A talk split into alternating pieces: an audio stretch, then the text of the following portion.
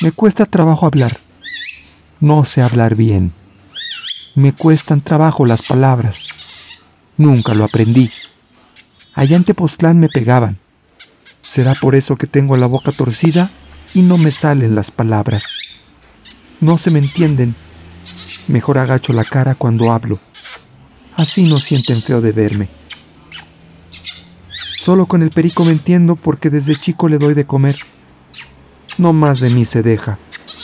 A los demás les muerde fuerte, como cuando a una de las nietas le arrancó un pellejo del dedo por andar metiéndose con él.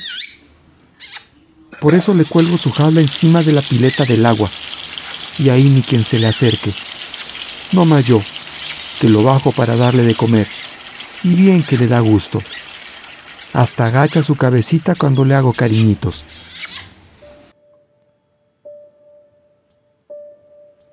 Ya ni me acuerdo del pueblo en que crecí. La señora me mandó a traer después de que se la robaron para traérsela a este pueblo. Desde entonces estoy con ella. Aquí me he hallado. Hago los mandados, ayudo a hacer la comida, me encargo del quehacer y le doy de comer a los caballos del Señor. A veces bajo con la señora a la ciudad. Nos metemos al mercado. Vemos los animales, los trastes y las ollas.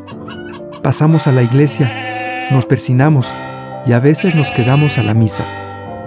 Allá se arrete harta gente, no como acá en el pueblo.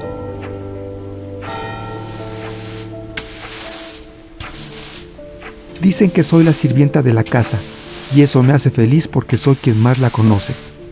Yo sé el modo de las cosas y de sus gentes. Bien que me sé cuando el señor va a llegar tomado o del dinero guardadito que la señora tiene para irse comprando sus costuras. Hay muchas cosas que yo no más sé. Lástima que ya me vaya a ir, porque la señora ya se murió.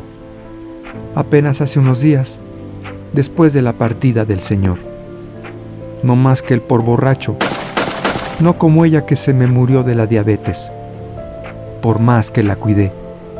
Pero bien que se comía los dulces que no dejaban de llevarle todos sus hijos, esos mismos que ahora están en la rebatinga de las cosas queriendo vaciar la casa, peleándose unos con otros y viendo no más que se llevan.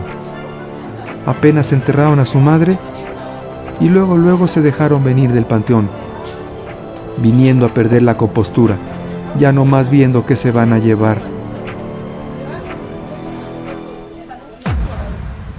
Y yo le toqué a una de sus hijas, a la más chica, que es la que me va a llevar a su casa para hacerle el quehacer y yo no puse reparos, aunque sí solo una cosa le dije, que me dejara llevarme al perico, quien es con quien más me entiendo.